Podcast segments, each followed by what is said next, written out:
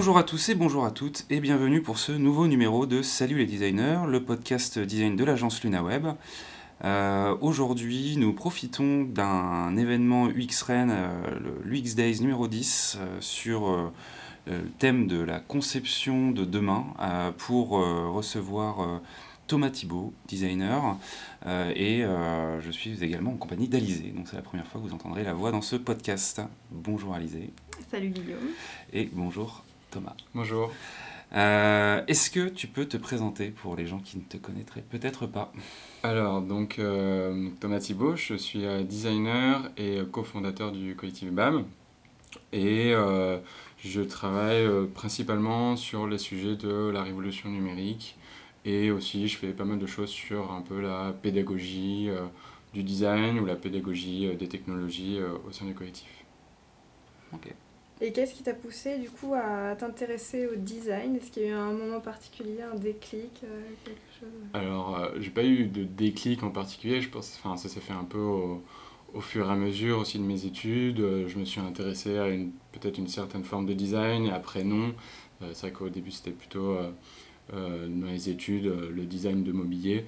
Mais finalement, voilà, finalement, je, m'en suis assez détourné. Mais voilà, peut-être le déclic, enfin la, la raison pour laquelle j'ai, je fais du design, c'est euh, un peu la capacité de, de faire aussi. Euh, et pas juste dire ou, euh, ou penser, mais de pouvoir, enfin on a tellement d'outils à disposition pour, pour faire plein de choses, pour faire toutes sortes de projets, des événements, etc., pour expliquer des choses. Et je pense que c'est ça qui, qui m'intéresse. T'as as quoi comme bagage sc- scolaire, entre guillemets, comme étude, comme cursus? Alors, euh, alors j'ai fait un lycée à appliqué pour venir euh, au- au- aux racines, mais c'est là où ça, commence. Euh, on avait beaucoup d'heures d'arts appliqués pour découvrir un peu ce que c'était, les différents champs des arts appliqués. Après, j'étais à l'école Olivier de Serre à Paris en design de produits. Et ensuite, j'ai été donc à l'école Boulle en, en design de produits, mais finalement, c'est l'intitulé, c'est design de produits, mais on fait plein de choses en fait. D'ailleurs, mon projet de diplôme n'était pas du tout porté sur du, de, l'objet, c'était sur une plateforme euh, euh, de, euh, pour expliquer, pour essayer de trouver des solutions de démocratie, de citoyenneté. Et après, j'ai été à Media Lab d'Helsinki, Media Lab de la Aalto University à Helsinki, où j'ai appris un peu des trucs de geek, j'ai appris un peu à programmer, j'ai appris aussi donc, côté pratique, mais aussi théorique sur le numérique. Et voilà, et après je suis revenu un peu, pour revenir un peu sur mon court parcours, euh, sur le, au Fab Shop, qui était une entreprise donc, euh, de, qui euh, faisait de distribuer des imprimantes 3D. Donc moi j'étais designer là-bas. Ils organisaient aussi Maker Faire, donc j'ai baigné aussi dans le mouvement un peu des Fab Labs, mouvement Maker. Mm. Et après, j'ai, pendant un an, j'ai monté un Fab Lab à l'école Boulle, qui était autogéré par des étudiants et dont les connaissances étaient partagées entre pairs, autant entre étudiants et professeurs. Et j'avais mis en place plein de- d'outils et de protocoles en fait pour, pour euh, faire en sorte que bah, les connaissances tournent et se partagent au maximum parce que euh, les gens partaient très vite en fait des écoles, enfin de l'école, les, les cursus sont très courts. Hmm. Donc euh, les connaissances se perdent et c'était pour mutualiser les savoirs numériques au sein de l'école. Et euh, du coup, le collectif BAM, je l'ai monté en fait pendant mon année de diplôme. Enfin, je le dis parce que aussi c'est un truc un peu dans l'ADN du collectif BAM aussi, c'était de créer ça. Parce que à l'école, on, avait le sentiment d'un manque, euh, parce qu'on, j'exagère un peu le trait, mais on faisait du mobilier pour Clamed, et puis à côté, moi, je, j'étais en stage à la FINC, un think tank sur le, numérique, où je, je, je me suis pris un peu une claque, où j'ai découvert vraiment le, les potentiels, risques, opportunités de la révolution numérique, de la transition écologique, etc. Donc c'est un peu de là où c'est né. Ok. Euh, et justement, bah, du coup, tu as beaucoup d'inspiration et de, de choses diverses dans ton cursus, on le sent dans ce que tu viens de dire, euh, et on a un peu- envie de te poser la question de c'est quoi pour toi aujourd'hui le design? Parce que du coup, on reçoit plein de gens un peu divers et variés, mais qui ont un peu tous leur définition finalement. Et aujourd'hui, ça s'incarne dans quoi euh, pour toi? Alors ça s'incarne surtout pas dans les affiches de métro ou les magazines où il y a marqué euh, c'est design. Euh, ça j'en suis sûr. Après ce que c'est le design, euh, aujourd'hui c'est un peu compliqué parce qu'il y a un peu des... Enfin, il y a des gens qui vendent du design sans designer, d'autres qui font du design mais euh, sans l'appeler design. Et justement, ça c'est aussi du design. Enfin, les gens, je sais pas, le mec qui est dans son jardin, qui trouve dans chez, chez, soi, qui essaie de trouver un moyen d'améliorer les conditions de vie de sa famille, que ce soit dans les pays occidentaux ou en Afrique ou j'en sais rien, ou que des professeurs se disent bah, comment je vais améliorer ma pédagogie à travers l'aménagement de ma classe, les supports, etc. Et, du coup, c'est enfin, ça. Moi, nous, quand on dit design, on dit simplement c'est une pratique de conception. Mais, mais c'est difficile de définir et je pense que c'est un gros sujet de dire ce que c'est le design. Pour nous, après, nous, on a une, une vision de notre design, mais, mais c'est tout quoi. Hmm. Et toi, en tant que design, enfin, comme tu te sens designer, clairement, ou dans ta pratique, euh, ça veut dire quoi pour toi être designer? Euh, grosse, grosse question. Euh, non, bah, c'est faire, faire des choses. En fait, c'est compliqué. Enfin, c'est une on se rend pas trop compte en fait quand on est un peu les mains dans le cambouis ce que c'est d'être designer c'est juste des gens qui nous disent mm. ah mais en fait toi tu fais ça moi j'aurais pas fait ça et je pense que c'est le fait de aussi voir le monde un peu de, de façon aussi finalisée en termes de enfin voir le monde en termes de projet et de euh, d'utiliser un peu euh, le, plein de choses, le, figuratif, euh, la métaphore, fabriquer des choses, le visuel, enfin on, on, conçoit les choses, quand je dis de façon finalisée, c'est qu'on va un peu, est capable d'aller jusqu'au bout en fait, et pas d'être juste sur des concepts, on, on fait forme en fait de, de, de concepts ou de ou d'idées, etc. On, et prendre forme, ça peut prendre forme visuelle, une forme physique, une forme aussi organisationnel par exemple, de se dire euh, voilà je vais choisir telle organisation dans mon entreprise, ça peut être aussi un travail de design par rapport à des valeurs, etc. Et, euh, et pour revenir un peu à l'idée de, enfin au Fab Lab à l'école Boule, c'était un peu ça, c'est le, le, design il était autant dans euh, la conception de, des, des échanges entre les personnes, à travers des protocoles, des règles, etc., qu'un travail d'espace, de design d'espace, travail de design graphique sur des, voilà. Et du coup, il est assez, euh, assez divers. Et après, c'est juste que chacun a une culture du design particulier et utilise ces outils-là au service d'un projet. Euh, moi, j'ai un petit peu une culture de mes études euh, plutôt de, du produit. et aussi, du coup, finalement, beaucoup de, du numérique avec la programmation, des choses comme ça. Et que j'essaye de mettre au service mais, de, de, quelque chose. Mais finalement, en, tant que designer, on a, on a mille outils, en fait. On utilise plein de logiciels. Et, et du coup, c'est ça qui fait qu'on est designer. Et avec tout ce bagage et toutes ces connaissances que tu as, est-ce que tu peux nous parler un peu de ta journée type en tant que designer? Euh, Alors, du coup, euh, je pense un peu comme tous ceux qui sont alors, freelance ou qui gèrent des entreprises ou quoi, on, passe finalement assez peu de temps à faire du design. Euh, et du coup, c'est vrai que sur, sur, sur, une semaine, c'est vrai que je passe peu de temps à faire du design exécutif, un design comme on, comme on l'entend. après, j'ai je fais plein d'autres choses. Enfin, dans une journée, par exemple, je passe, je pense, un tiers de mon temps à, m'informer, en fait, sur, euh, sur, euh, sur plein de choses, sur euh, bah, les médias, sur Twitter, les chaînes YouTube. Je regarde pas mal de chaînes de vulgarisation scientifique, des choses comme ça. Et je passe ouais, vraiment un tiers de mon temps à m'informer, et sur des choses qui sont d'ailleurs pas du design, parce que enfin, je m'intéresse finalement un peu à ce qui se passe dans la sphère du design, mais plus à ce qui se passe dans le monde, etc. Donc ça, ça me prend pas mal de temps. Et après, c'est euh, bah, du relationnel, c'est aller rencontrer des gens, discuter, voir qu'il y a des projets qui émergent. Euh, pourquoi pas faire des conférences, des ateliers, euh, puis gérer un peu les, les, les équipes, etc. Mm-hmm. Donc c'est assez large et c'est aussi, moi je fais aussi pas mal de... J'organise beaucoup d'événements ou de workshops pour, sur la pédagogie du design. Ou par exemple, on a un truc qu'on fait, c'est on essaie d'organiser des sessions pour documenter le design sur Wikipédia. Mm. Et donc ça, ça me demande du temps, mais c'est pas du design, c'est euh, l'organisation quoi. Euh, on a du coup un peu parlé de tes zones aussi d'intervention et euh, est-ce que tu aurais des conseils pour diffuser une démarche design? Mais un conseil pour, pour diffuser ça, ce serait en fait de, d'intégrer le design au plus, au plus tôt euh, et du coup d'inclure des designers en fait euh, au plus haut ou plus tôt dans, dans, dans, le projet ou dans les décisions. Parce que sinon on finit par avoir euh, juste si on le met à la fin juste la création d'un petit logo etc et on ne voit pas l'intérêt enfin le, le, potentiel de ce que ce d'une stratégie design par exemple. Et donc c'est de petit à petit en fait en testant qu'est-ce que ça veut dire d'inclure le designer au tout début, tout début du projet ou sur des décisions stratégiques, etc. Et qu'est-ce que ça veut dire donc designer une stratégie d'entreprise et mettre aussi le design au centre de la stratégie. Et c'est plus, voilà, c'est en général, nous, c'est ce qu'on fait, c'est ça, c'est les gens viennent nous voir pour un petit truc en tête particulier et on essaie de tout redéfinir. Du coup, on fait pas mal de conseils, etc. Mais est-ce que tu te heurtes parfois Alors j'imagine que les gens viennent vous chercher pour vos compétences, donc euh, peut-être pas trop, mais euh, justement sur un besoin de pédagogie pour euh, faire comprendre en quoi cette démarche du design est intéressante et, est-ce que tu aurais peut-être des astuces pour ou des méthodes ou des types d'ateliers pour justement faire comprendre ça?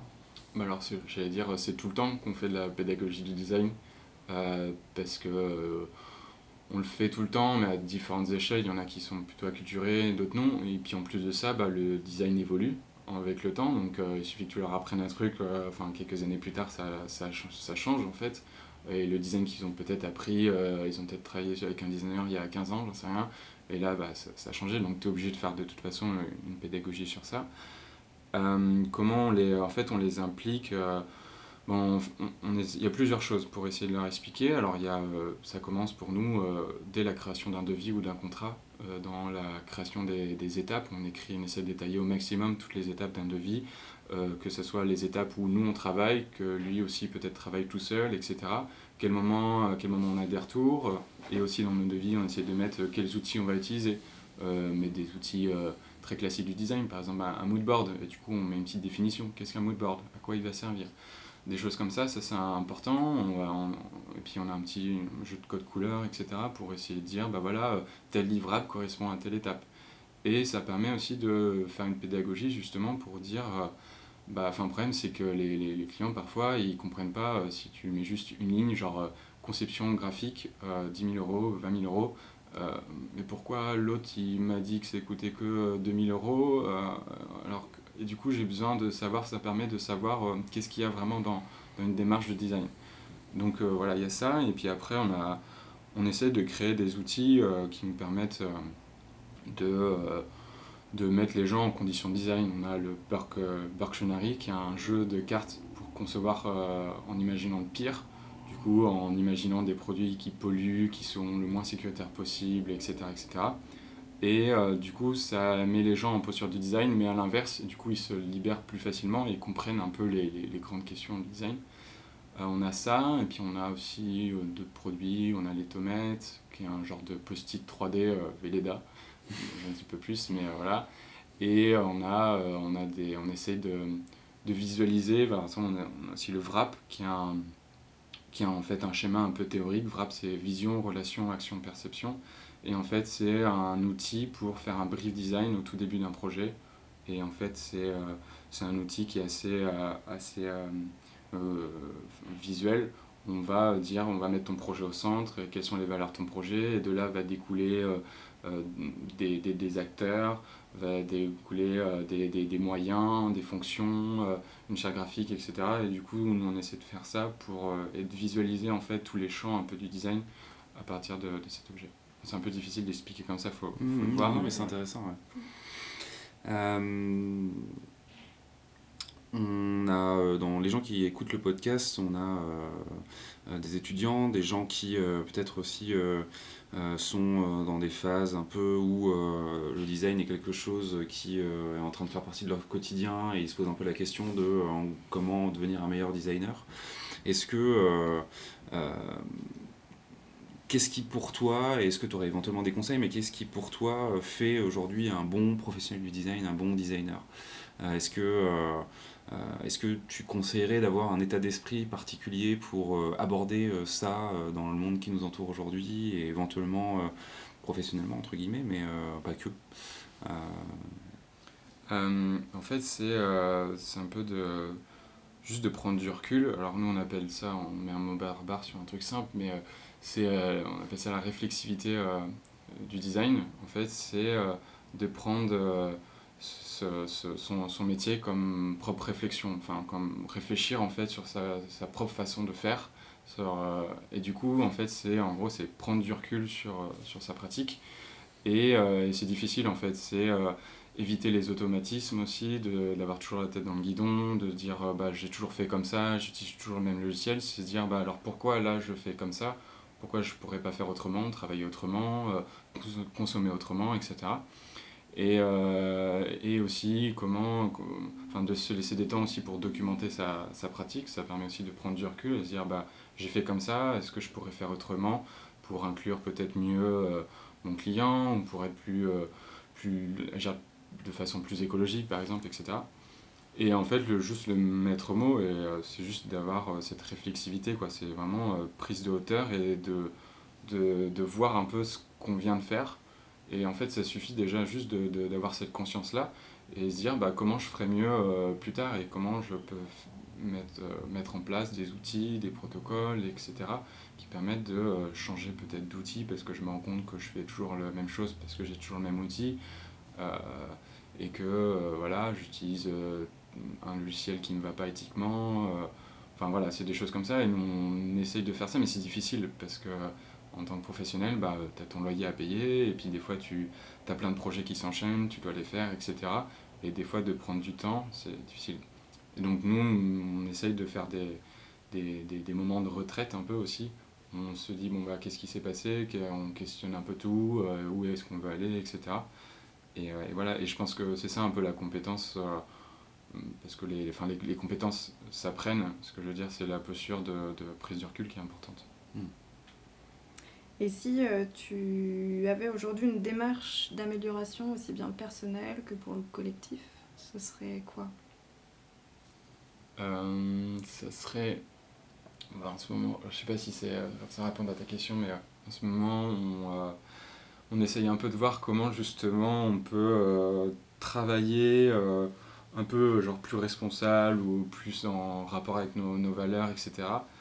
Et euh, alors ça peut être juste des, des petits trucs très bêtes comme éviter les capsules de café, mais ça peut être aussi notre, par exemple les analytics de nos sites. Maintenant on, a changé, on n'est plus chez Google Analytics, on, a, on est chez Matomo qui est un, qui est un, un, petit service en fait où tu stockes localement tes données euh, d'analytics, ça anonymise, du coup tu n'as pas besoin, en fait euh, la CNIL le recommande, tu n'as pas besoin de mettre le petit bandeau des cookies, donc c'est euh, bénéfique aussi pour l'expérience euh, utilisateur.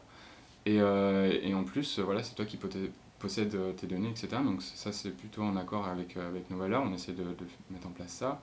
Et plein de choses, et là le grand sujet c'est comment, j'en parlais tout à l'heure, mais comment, comment on essaie de se passer de, de logiciels comme Google Drive, etc qui captent nos données, etc. Mhm. Et du coup, ça, c'est, ça, c'est difficile. C'est très difficile parce que bah, les usages sont, sont, très bien faits, les, les, les, fonctions sont très bien, etc. Et euh, de trouver un moyen de, de, de se dégoogliser, c'est, c'est dur. Et euh, voilà. Mais c'est le genre de petites choses qu'on essaie de voir un peu, surtout la façon dont, euh, donc, quand on fait des buffets, quelle nourriture on choisit, etc. Pour que ça soit un peu en accord avec nos, nos valeurs. Quoi. Mmh. J'ai envie de rebondir sur, euh, sur une chose que tu as dit tout à l'heure, parce que on, allait, euh, la question suivante partait sur les outils, mais tu en as déjà un petit peu parlé tout à l'heure. Euh, quand tu disais euh, que euh, la pédagogie du design commençait par bien décrire un devis ou ce genre de choses, ça me permet d'aborder avec toi la question de, du legal design, parce que je sais que c'est quelque chose qui t'importe. Est-ce que tu peux nous parler un petit peu de ça et de ce que ça... Parce que je trouve que c'est un truc qui est assez peu connu et qui est hyper intéressant. Alors moi personnellement je connais très peu le, le legal design. En fait, on, finalement, on faisait un peu de legal design sans savoir que c'était le legal design, mais en, gros, le legal design, c'est un mouvement qui vient de, de, de Finlande, euh, si je ne me trompe pas, et en fait, c'est euh, des avocats, des gens du droit qui se sont dit comment on pourrait utiliser le design pour euh, simplifier le droit, pour expliquer le droit, etc., dans, dans leur pratique. Et du coup, par exemple, un des exemples que j'aime bien montrer, c'est des gens qui ont fait un contrat sous forme de BD pour des agriculteurs qui ne savaient pas lire et donc, euh, pour savoir en quoi ils s'engageaient, c'est sous forme de BD, etc. Et ce contrat vaut euh, comme un contrat euh, écrit.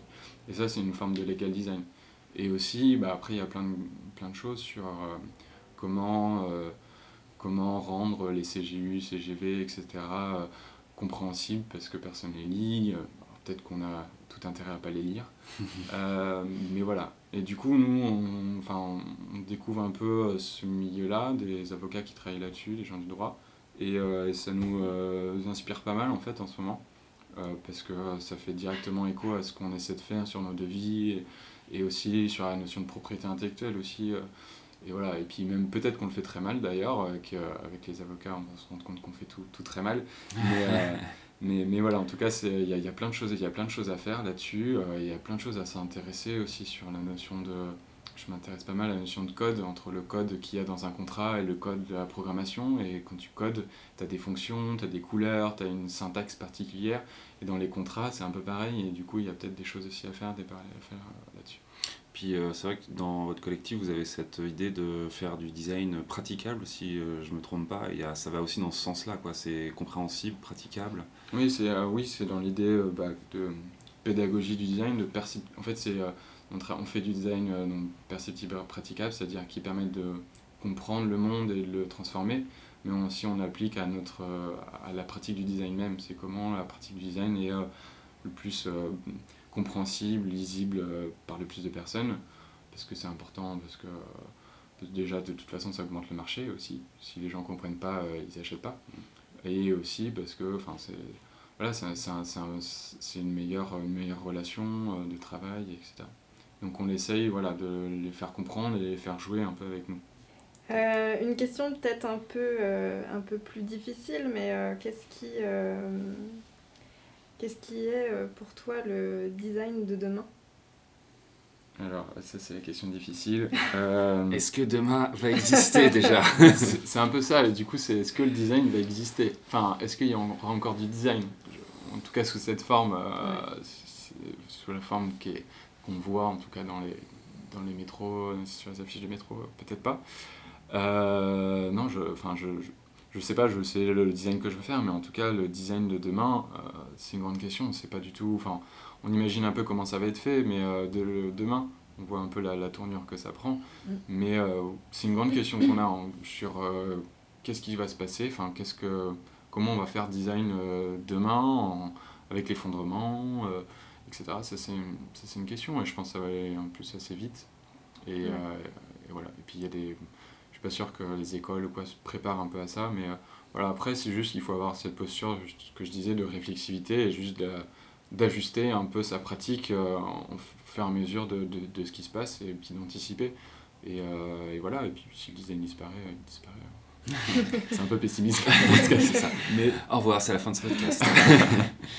Euh, mais euh, est-ce que tu, te projettes quand même, euh, on va dire, peut-être sans mettre d'étiquette designer dessus, mais avec cette volonté de vouloir solutionner des choses et bah, faire face aux problématiques pour trouver encore une fois des solutions? Est-ce que toi, tu te projettes sur ces questions-là dans les années qui viennent, en se disant j'ai ma place dans ce truc-là? Ou est-ce que tu es plutôt dans ces gens qui se disent à un moment donné, il faudra vraiment que je change du tout au tout de vie, d'idées euh, sur euh, la manière dont je travaille et dont je vis, entre guillemets bah, j'allais dire nous, ça changera pas trop parce qu'on travaille un peu sur ces sujets et, et, nous, enfin, nous après ça ira. Je pense que plus, ça peut poser plus de problèmes à, à une grande partie du, du, marché du design et, et, même ce qui se passe dans les écoles, etc.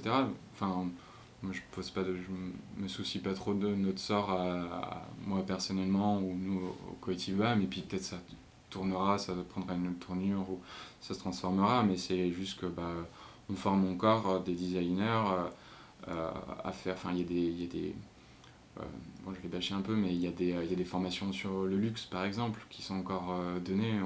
et du coup, est-ce que ça a encore un sens justement à l'heure d'effondrement, etc.